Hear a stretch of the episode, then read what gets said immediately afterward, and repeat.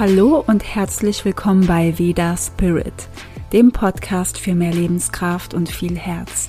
Ich bin Nathalie und freue mich sehr, dass du hier bist. Das ist der zweite Teil von Mein Leben auf Bali. Wenn du jetzt hier reinhörst und die andere Bali-Folge noch nicht gehört hast, mach das unbedingt, denn da erzähle ich dir von Anfang an alles über meine Bali-Reise. Ich habe eine längere Zeit, ja fast ein halbes Jahr, auf Bali gewohnt und erzähle dir so die Anfänge, die ersten Orte, Amet, Canggu, Uluwatu und wie ich dann in Ubud gelebt habe. Und hier geht es jetzt weiter. Zum Schluss hast du so einiges über Ubud gehört und in Ubud habe ich gemerkt, dass ich doch nicht sechs Monate da bleiben möchte, sondern schon einen Monat früher abreisen möchte. Auf verschiedene Gründe und auf einige Fragen von euch werde ich gleich auch noch mal eingehen, warum ich auch früher abgereist bin.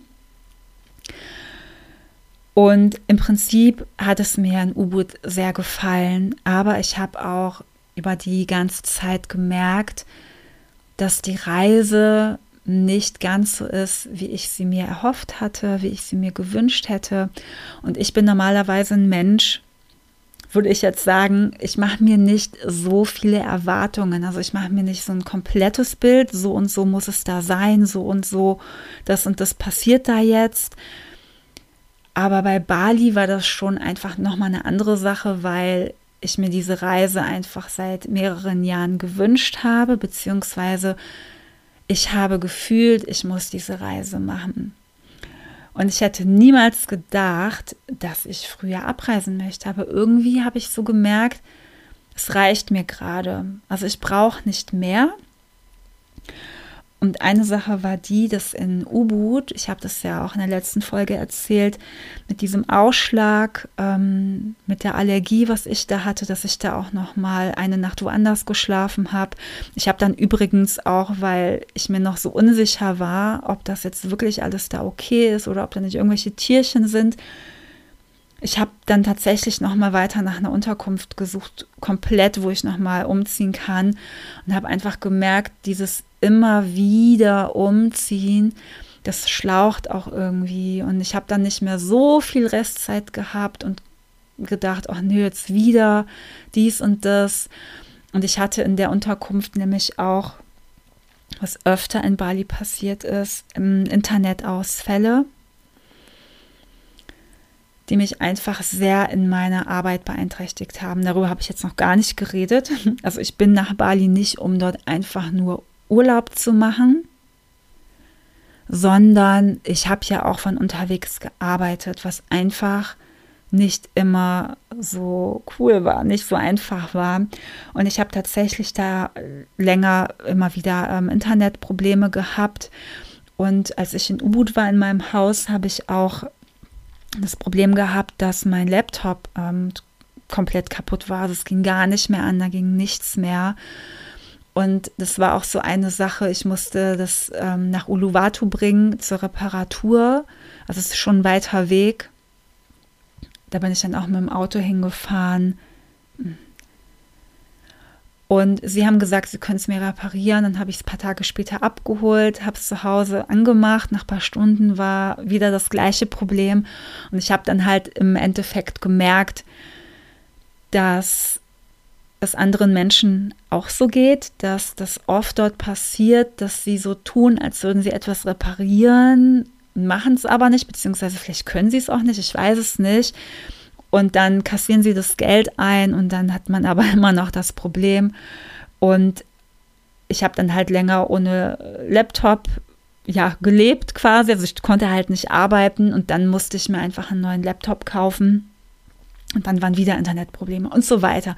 Also da steckte so irgendwie immer wieder der Wurm drin. Das hatte ich auch ganz am Anfang in Amet. Hatte ich auch immer wieder Probleme, wo ich dann ähm, einen Workshop dann in die Nacht reinlegen musste und so eine Sachen. Also das war schon auch immer wieder mit beruflichen Stress verbunden. Und wenn ich schon dabei bin, ich komme gleich aber auch noch auf die anderen Orte, wo ich war. Ja, so, ich werde jetzt nicht nur über technische Probleme reden. Ich habe hier auch eine Frage bekommen, wie ich mit der Zeitverschiebung klargekommen bin, mit meinem Business. Und das nehme ich jetzt mal, weil das total gut hier reinpasst mit den technischen Problemen. Tatsächlich war das auch herausfordernd, was ich gar nicht so gedacht habe durch die Zeitverschiebung. Ich konnte halt erst ab dem Nachmittag und ähm, am Abend Termine wahrnehmen, so eins zu eins Termine mit Leuten, die ähm, in Deutschland bzw. Europa leben. Und dadurch eben, dass ich nicht immer Internet hatte, ja, war das eben die Herausforderung oder das Problem. Und ich musste dann auch ein, zweimal einfach zum Beispiel auch einen Workshop komplett absagen, wo dann auch nicht jeder Juhu schreite und mich das dann einfach doch auch über die Dauer immer wieder in Stress gebracht hat. Also das war wirklich ähm, ein großer Nachteil. Und ich denke aber, dass es wirklich darauf ankommt, was man beruflich macht, wenn man online arbeitet. Weil wenn ich viel eins zu eins zum Beispiel mache und natürlich in dem Moment auf Internet angewiesen bin, dann kann ich es ja nicht ändern. Wenn ich aber ein Business habe, wo ich das verschieben kann, wo ich nicht eins zu eins arbeite, wo ich zum Beispiel was schreibe oder eine Recherche mache gerade oder irgendwas in der Art, wo kein anderer Mensch involviert ist, dann kann ich es vielleicht auch verschieben oder ich kann in ein Internetcafé gehen oder so, was ich einfach natürlich mit meiner Arbeit nicht immer konnte. Ja, also so viel schon mal dazu. Dort gibt es ganz viele tolle Cafés und dort kann man natürlich auch sitzen. Also ganz viele sitzen dort mit ihren Laptops. Ja, zwischendurch kann man was Leckeres zu essen bestellen, zu trinken bestellen. Empfehle ich auch jedem, also wenn dich das anspricht. Ähm, ich bin nicht der Typ, der viel in Cafés arbeiten kann, weil ich mehr die Ruhe brauche. Ja, und dann war das natürlich auch mal so in meinem Haus, ja, ich habe mitten in den Reisfeldern gewohnt. Da wurde dann auch mal der Reis irgendwann geerntet und dann wurde auch mal gemäht. Ja, und das konnte man natürlich auch nicht steuern. Und wenn dann tagelang ein lautes Geräusch draußen ist, dann kann man auch nicht gerade alles online ähm, machen oder aufnehmen. Ja, das sind dann halt schon die ähm, Herausforderungen. Aber es kommt wirklich darauf an, was man jobmäßig so macht. Jetzt möchte ich noch mal auf ein paar der Fragen eingehen, bevor ich dann zu den nächsten Orten komme. Einmal wurde dann auch noch nach der Sprache und der Verständigung gefragt. Also dort sprechen die meisten Menschen auch Englisch. Es ist nicht immer ein gutes Englisch, aber doch schon oft.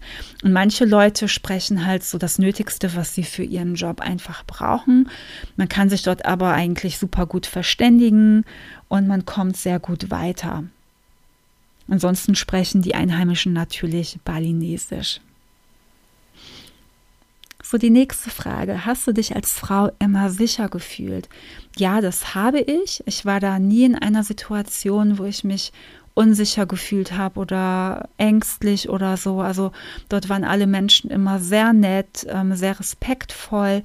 Da wird man jetzt auch nicht irgendwie angeguckt, angemacht auf der Straße oder so. Also so gar nicht. Also jedenfalls nicht, äh, nicht als ich da war oder mir ist es halt nicht passiert. Ich denke, das kann überall auf der Welt passieren. Ähm, ja, deswegen kann ich nur das sagen, was ich erlebt habe und meine Meinung dazu äußern. Ähm, ganz zum Schluss von der Reise war nur mal einer, der mir beim Gepäck helfen wollte. Also der wollte mich irgendwo hinbringen, wo auch immer. Er wusste ja selber nicht, wohin. Er wollte halt einfach helfen beziehungsweise einen Job haben.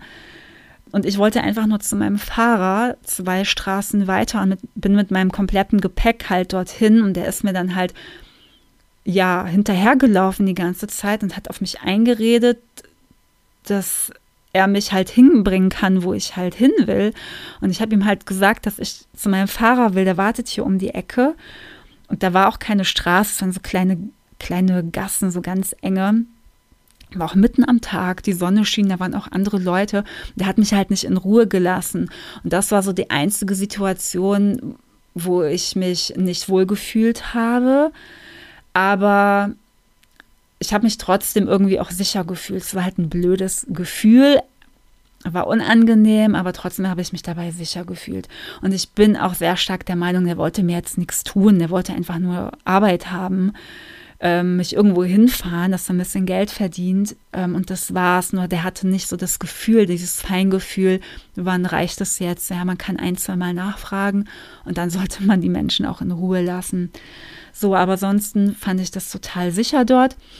Ähm, ich würde auch nicht weiß ich nicht, mitten in der Nacht, wo nichts los ist, ähm, alleine durch die Straßen laufen oder durch die Reisfelder. Ja, das würde ich einfach nicht machen.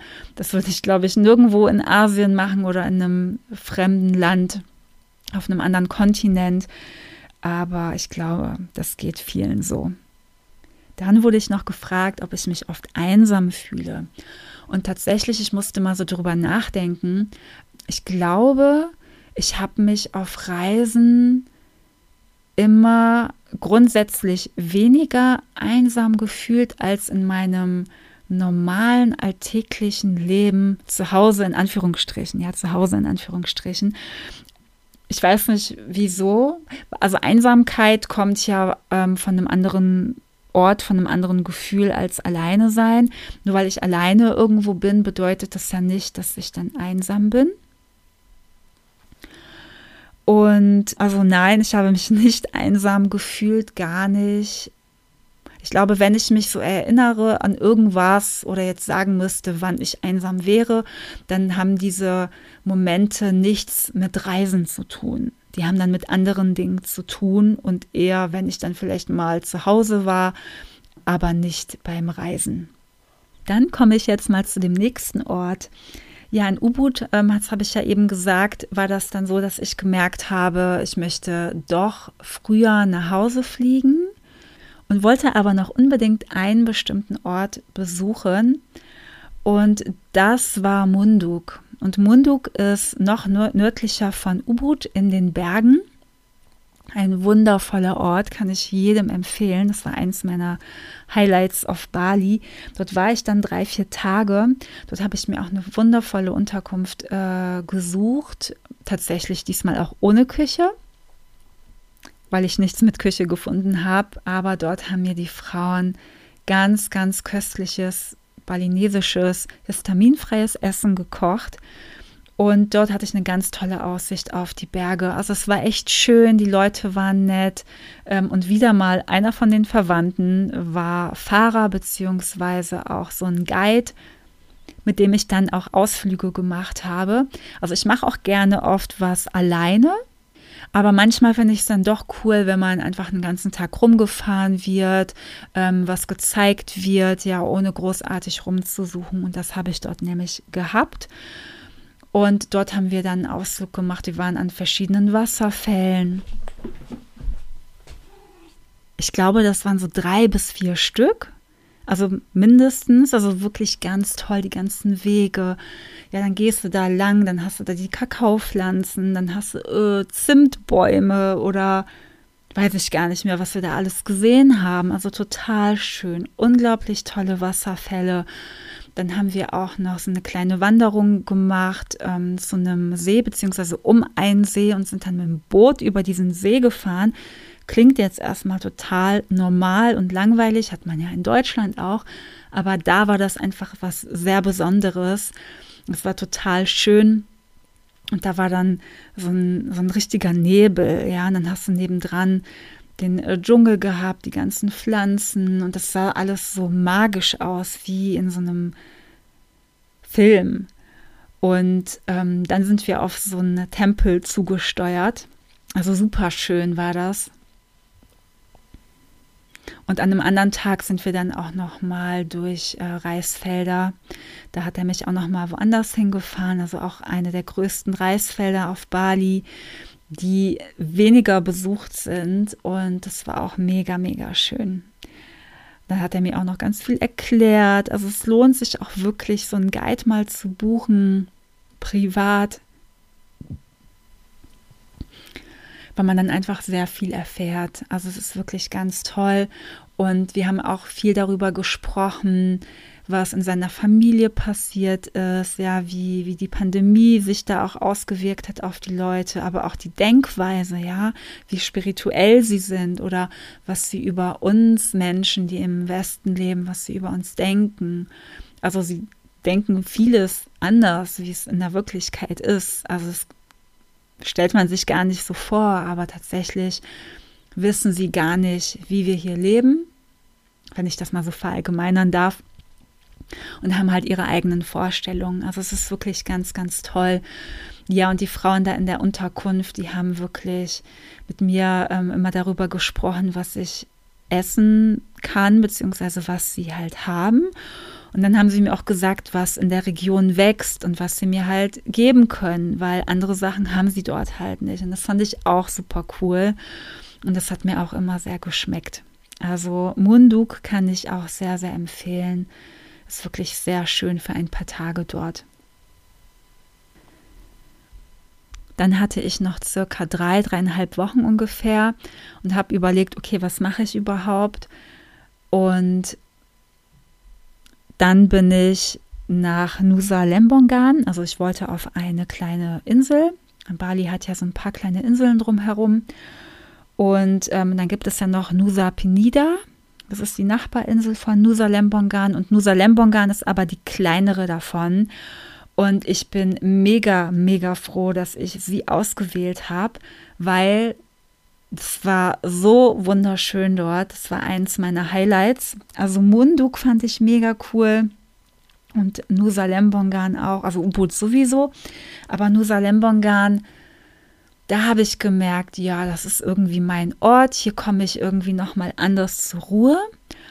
Und dort hatte ich auch wieder eine coole Unterkunft mit einer Küche. Das war auch eine Küche, die war draußen im Hof so mittendrin ähm, und ich hatte eigentlich nur einen Nachbarn, weil da auch einfach nicht so viel los war. Und da war ich im Norden auf der Insel, auf der Westseite, also da ist der Weststrand. Das ist der schönste Strand, kann ich dir schon mal sagen. Und da gibt es auch ein paar tolle Restaurants und Cafés, also nicht so viel, aber so ein paar richtig coole. Und ähm, da gab es auch noch mal so ein, das war so ein halb italienisches Restaurant, also die haben so einen richtigen ähm, Pizzaofen draußen, so einen riesengroßen, aber bieten auch so tra traditionell balinesische Sachen an. Und da habe ich tatsächlich auch ähm, was gegessen, was es terminfrei war, was sie extra für mich gekocht haben, das ich vertrage. Und ich muss sagen, dass ich immer diese Gerichte besonders lecker fand von diesen ähm, von diesen Hausfrauen beziehungsweise von den Frauen, die wirklich nur in der Familie für das Kochen zuständig sind. Also das war wirklich ganz, ganz toll. Und ich fand die Insel einfach so schön. Die hatte so eine ruhige Atmosphäre. Die Leute waren dort noch mal ruhiger. Die waren dort sehr entspannt, sehr glücklich. Ja, da sind die Leute, die dort lebten, auch auch abends schön an den Strand, haben sich gefreut, wenn sie Leute gesehen haben. Und das war einfach ganz toll. Ganz tolle Sonnenuntergänge gab es da. Der Strand war schön. Und dort habe ich mir dann auch für die ganze Zeit über einen Roller gemietet. Und dort habe ich ta tatsächlich so richtig Roller fahren gelernt. Und äh, es war richtig cool, weil da habe ich mich auch mehr getraut, so die Berge hoch und runter zu fahren und die ganzen Kurven. Und das hat mir da sehr, sehr gut gefallen und ähm, bin auch immer besser geworden im Fahren. Und mitten auf der Insel gab es auch so einen kleinen Laden, wo man frische biologische Nahrungsmittel kaufen konnte, aber auch ja, sowas wie Quinoa oder Nudeln oder so eine Sachen. Ähm, ich weiß gar nicht mehr, was ich da noch so gekauft habe. Aber so ein paar Sachen, die es halt nicht überall gibt und die einfach auch bio sind, ähm, die gab es da einfach. Ähm, ja, also es war richtig schön, dorthin zu fahren und einzukaufen. Das ist auch der einzige Laden dort gewesen. Ansonsten konnte man dort halt essen gehen. Dort bin ich dann auch mal zur Massage. War auch total schön, erzähle ich in einer anderen Folge auch. Und dort habe ich noch mal auf die kleine Nachbarsinsel Nusa Cheningan auf diese kleine Insel habe ich dann noch mal einen Ausflug gemacht, bin da über so eine Brücke gefahren und bin da noch mal durch die kleine Insel für so einen Tagesausflug auch total schön. Und was kann ich dir noch darüber erzählen? Also da war es eigentlich auch sehr ruhig, auch auf den Straßen. Ich kann es ich kann's dir gar nicht erklären, warum. Es war halt irgendwie meine Insel. Und ich habe gemerkt, dass ich viel lieber äh, kleine Inseln mag, wo ich leicht einmal rumfahren kann. Also wo ich überall mal schnell bin und wo es einfach ruhig ist und wo es schön ist und wo die Leute nett sind. Ja, das ist einfach ganz simpel und das ist eigentlich das, was ich brauche, was mir gut tut. Dort hat man dann auch mehr Ruhe vor ähm, anderen Menschen, die einen vielleicht irgendwas andrehen wollen oder so. Also es war echt cool.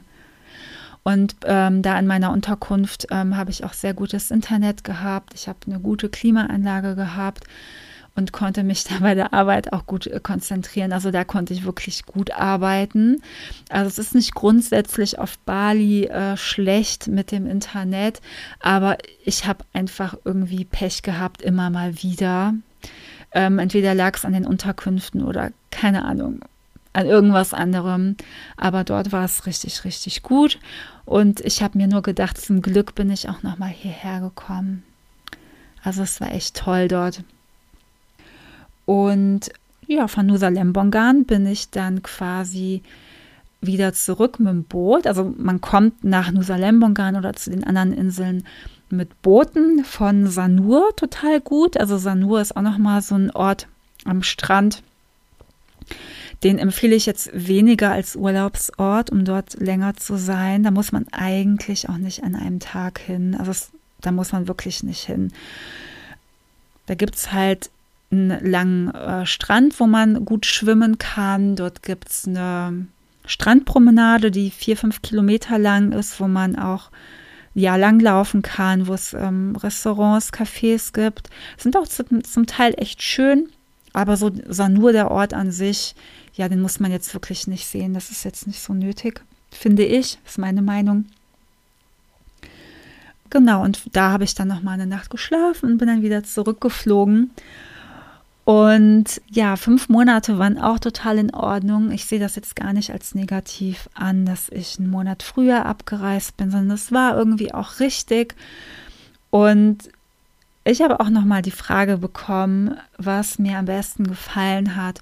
Und du hast jetzt so viel schon auch gehört und ich habe vieles auch gesagt, was ich so schön fand oder was ich nicht so cool fand. Aber ich möchte auf ein paar Sachen auch noch mal eingehen. Und eine Sache, die ich auch noch vergessen habe, über Ubud beziehungsweise über das selber Kochen und das Essen dort auf der Insel generell man kann dort ja super gut essen gehen. Ja, also dort gibt es ganz tolle, leckere Gerichte, vor allem auch gesunde Sachen, auch so moderne, gesunde Sachen, ähm, auch Säfte, Smoothies und äh, Kuchen, also so Süßigkeiten quasi in der gesunden Variante gibt es dort halt auch ganz, ganz viel, was glaube ich auch sehr viele Menschen einfach anspricht. Dort kann man auch ayurvedisch essen gehen und so, was nicht überall ist. Man muss wissen, wo. Das habe ich auch in einer anderen Podcast-Folge ja gesagt. Aber das ist schon ziemlich cool, wenn man selber kocht. Es gibt an manchen Orten auch natürlich Märkte, wo die Einheimischen auch einkaufen gehen, wo man einfach sehr günstig auch Gemüse und Obst kaufen kann. Und klar, als Tourist bezahlt man dann halt vielleicht doch mehr oder sehr wahrscheinlich mehr, aber es ist, finde ich, total in Ordnung, weil diese Menschen leben ja zum Teil auch in wirklich armen Verhältnissen. Es ist total okay, wenn man nicht den Preis von den Einheimischen bezahlt, finde ich. Und da kann man auf diesen Märkten halt einkaufen gehen, was auch ganz, ganz toll ist. Kann ich auch empfehlen, das immer wieder zu machen. Dann gab es in Ubud auch noch so ein äh, Organic Market, immer einmal die Woche, immer am Samstag, wo man eben Bio-Nahrungsmittel kaufen konnte. Und ich habe da immer ganz tollen Moringa-Pesto gekauft. Oh, das war so lecker und so einzigartig. Und diese Frau, die dann sagt, ja, das mache ich immer selber, das wächst bei uns.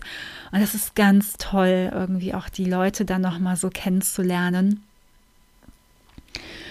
Und da habe ich halt sehr, sehr viel gekauft. Also da gab es auch nochmal eine sehr große Auswahl, vor allem in U-Boot sowieso. Und da in U-Boot gab es auch noch mal große Supermärkte. Ich glaube, zwei waren das. Also es gab eigentlich mehr. Ich weiß nicht, ob die wegen Corona geschlossen wurden ähm, oder aus einem anderen Grund. Auf jeden Fall gibt es da zwei Supermärkte, die sind super, super gut. Da gibt es eigentlich alles zu kaufen.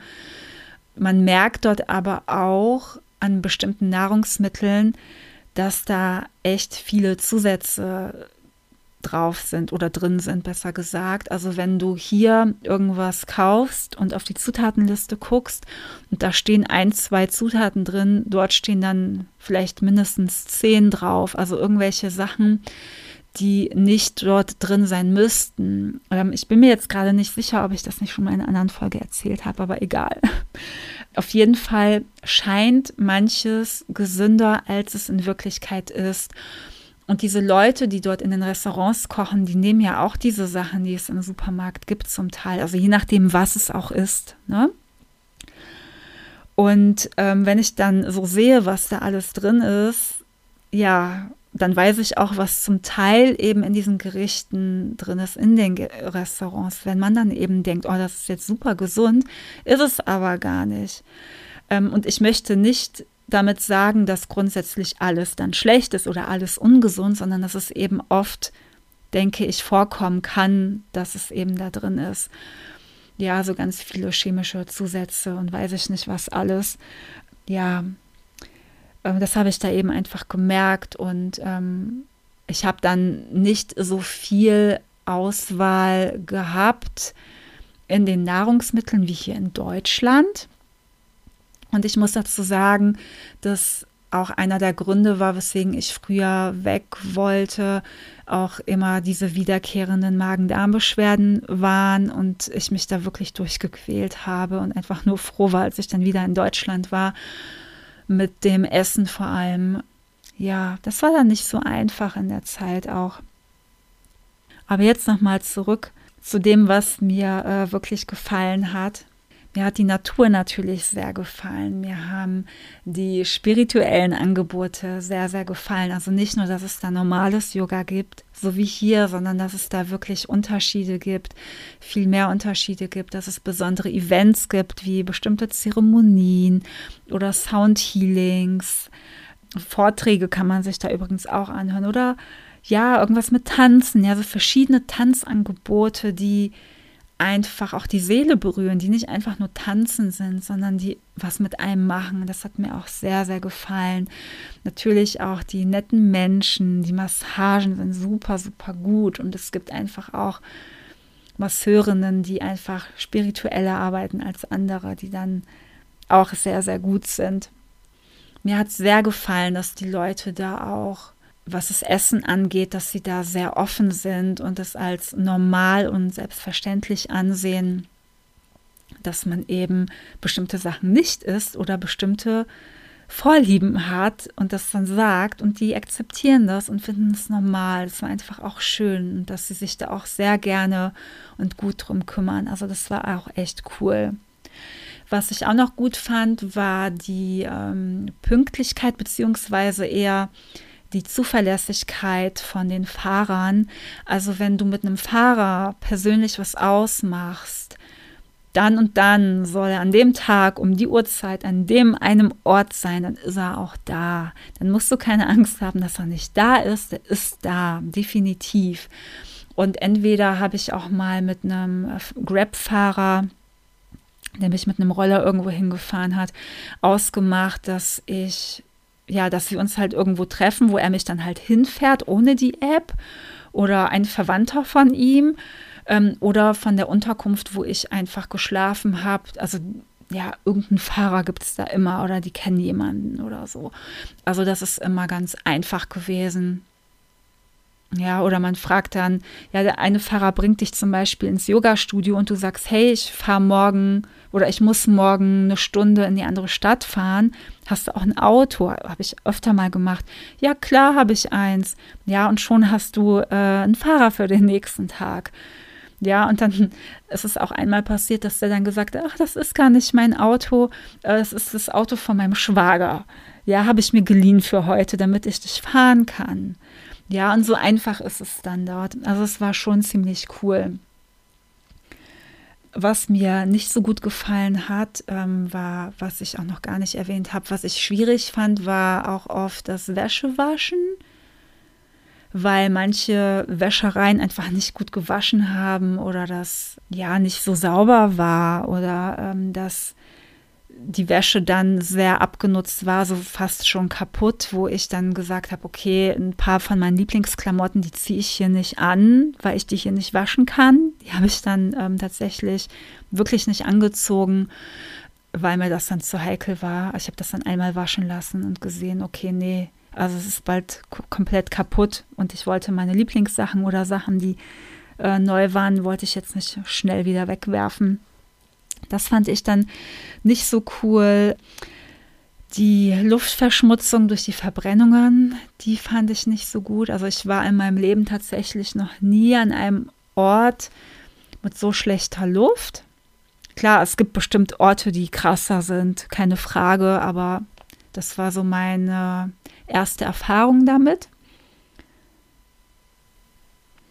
Dann die Sauberkeit bzw. die Hygiene, die war schon relativ gut, aber halt eben nicht immer. Und ich fand es manchmal eben schwierig, ein Haus zu finden oder ein Zimmer zu finden, weil mir das dann halt manchmal auch einfach nicht sauber genug war oder schon sehr abgenutzt, sehr muffelig war, ähm, wo ich gesagt habe, nee, das äh, geht jetzt aber nicht. Ja. Ja, dann noch die Hunde. Das fand ich nochmal schwierig. Da bin ich so ein bisschen empfindlich, was die ähm, Hunde angeht, wenn die so aggressiv sind. Wobei das, wie gesagt, in Canggu äh, für mich am ähm, stärksten war. Also so habe ich das wahrgenommen. Und auf Nusa Lembongan war das zum Beispiel gar nicht so. Also da gab es sogar einmal einen Hund, äh, der ist mir immer ähm, hinterhergelaufen, immer ein ganzes Stück, wenn ich irgendwo lang gelaufen bin. Das war auch voll süß.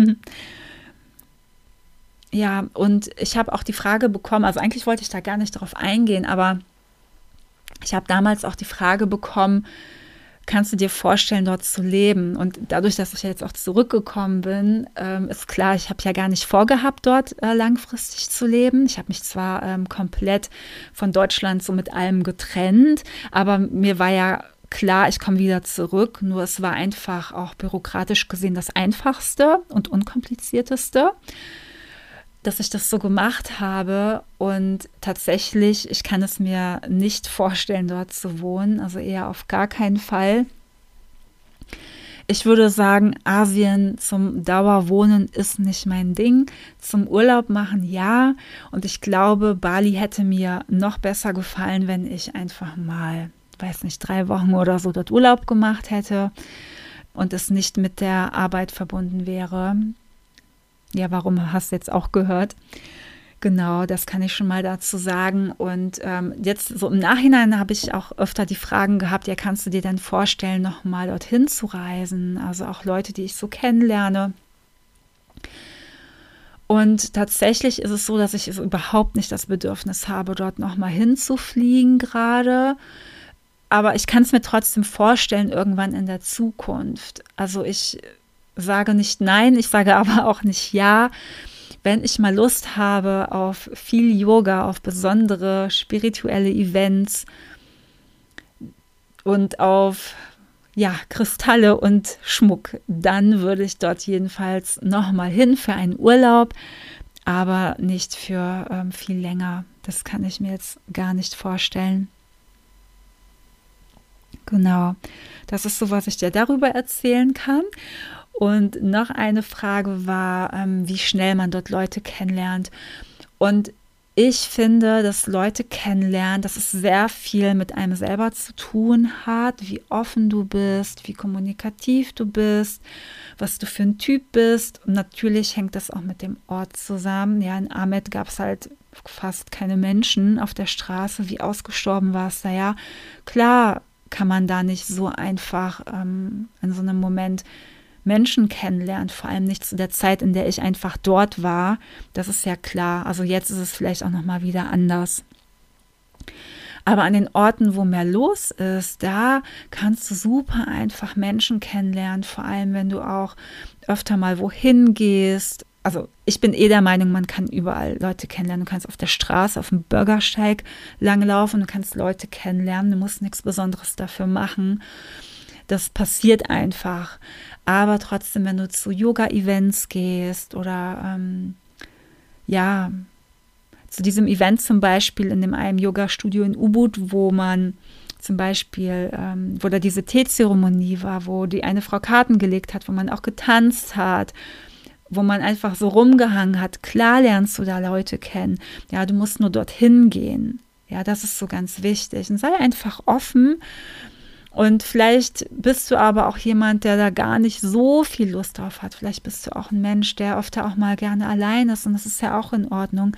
Aber generell finde ich, lernt man ähm, überall Leute einfach kennen, wenn man offen dafür ist. Es hat ja auch so eine bestimmte Art von Energie. Ja, also deine Energie strahlt das ja auch aus. Und immer wenn ich irgendwelche Reisen in meinem Leben gemacht habe, wo ich alleine war, habe ich Menschen kennengelernt. Ja, also das geht schon. So, ich glaube, ich habe jetzt so alles Wichtige erzählt. Wenn du auch mal nach Bali möchtest und wenn du dich irgendwie informieren möchtest, wie gesagt, wegen den Unterkünften bei booking.com, ansonsten für Langzeitunterkünfte kannst du auch in Facebook-Gruppen gucken oder einfach mal bei Google Maps schauen und dich da ein bisschen durchklicken. Ja, ist ein bisschen zeitintensiv, aber schau da einfach mal nach und am besten halt vor Ort gucken. Und ansonsten kann ich dir wirklich ganz viele Blogs äh, empfehlen im Internet. Ähm, Indo-Junkie gibt es. Das ist ein super toller Indonesien-Blog vor allem, also so ganz Indonesien wird da mit reingenommen, aber auch da gibt es viele Bali-Blogs und mh, hm, ja, ansonsten kannst du einfach viel im Internet finden. Also es gibt, glaube ich, nicht viele Orte, die noch touristischer sind als Bali und da findest du echt alles. Wenn du irgendwelche Fragen hast, ich würde dich wirklich von Herzen bitten, nicht mich zu fragen. Ich bin normalerweise immer sehr offen für alles Mögliche, aber ich möchte wirklich nicht mehr über Bali sprechen. Ich bin auch keine Bali-Bloggerin oder Reisebloggerin und deswegen habe ich auch diese Folgen aufgenommen, damit du so meine Sicht der Dinge hörst, damit du weißt, was ich erlebt habe, dass auch nicht immer nur alles positiv ist. Und ähm, ja, google einfach und du wirst alles finden. Das habe ich genauso gemacht. Mir hat auch, ich glaube, kaum jemand irgendwelche Tipps gegeben. Ich habe einfach im Internet geschaut, beziehungsweise es einfach auf mich zukommen lassen. Und ähm, ja, das war so mein Leben auf Bali. Und genau eine Sache fällt mir noch ein, die dich vielleicht interessieren könnte. Was habe ich denn gemacht, als ich wieder zurück bin? ich habe ja vorher gedacht, hey, ich möchte aus Berlin raus, aus Kreuzberg raus, obwohl ich Kreuzberg sehr mag und so weiter, aber ich wollte aus dieser Großstadt raus. Und mein Wunsch war es auch, am Meer zu leben. Aber ich wusste gar nicht, ob das so klappt oder nicht. Ich war jetzt auch gar nicht so fixiert. Aber am Ende, als ich auf Nusa Lembongan war, habe ich so gemerkt, dass ich ja Inseln anscheinend sehr mag, so kleine Inseln. Und tatsächlich bin ich dann auf Sylt gelandet und hier wohne ich gerade. Und ich weiß, dass viele denken, weil sie mir geschrieben haben, weiß ich das, dass sie dann denken, ja, hier bleibe ich jetzt für immer und das ist der Ort, an dem ich jetzt angekommen bin, weil von Bali bin ich ja weg. Und ich weiß nicht, wo ich bleibe. Und gerade fühlt sich das hier gut an. Gerade ist es hier mein Zuhause. Aber ich weiß nicht, wo ich vielleicht auch in ein paar Jahren oder in einem Jahrzehnt sein werde. Und ich möchte das auch gar nicht in Stein meißeln, sondern ich möchte es mir gerade offen halten.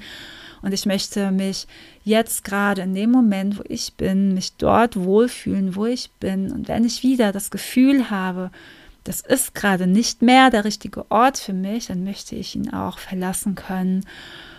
Und ja, und so fühlt sich das für mich einfach gut an. Genau, und das ist mein Abschlusswort. Ich danke dir sehr fürs Zuhören für meine beiden Bali-Podcast-Folgen. Und wenn dir mein Podcast gefällt, wenn dir die Folge gefallen hat, dann würde ich mich sehr freuen, wenn du mich auf iTunes und oder auf Spotify positiv bewertest. Damit hilfst du mir, dass ich besser gefunden werde von anderen Menschen hier. Und wir hören uns ein andermal. Deine Nathalie.